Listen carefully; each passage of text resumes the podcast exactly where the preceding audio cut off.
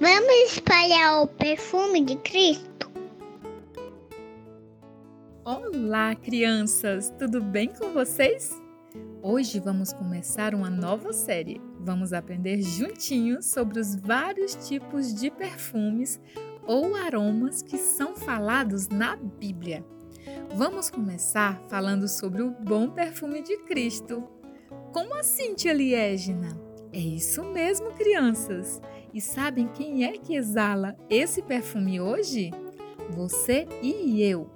Essa é uma forma de dizer que as pessoas podem sentir em nós a presença do Senhor. Quando estamos de banho tomado, roupa limpinha, todo arrumadinho, tem sempre alguém para dizer que lindo, que cheirinho bom. Pois é, crianças, isso é bom e bonito de ver. Mas a beleza e o perfume da presença de Jesus em nós é mais importante e também pode ser percebida por todos. Quando temos Jesus Cristo em nosso coração, nossa forma de falar, de agir e de pensar naturalmente, sem nenhum esforço, leva as pessoas a perceberem que somos diferentes. Ficamos parecidos com Jesus. Que maravilha! Vamos ler sobre isso na palavra de Deus? Porque para Deus somos o aroma de Cristo entre os que estão sendo salvos. 2 Coríntios 2:15a.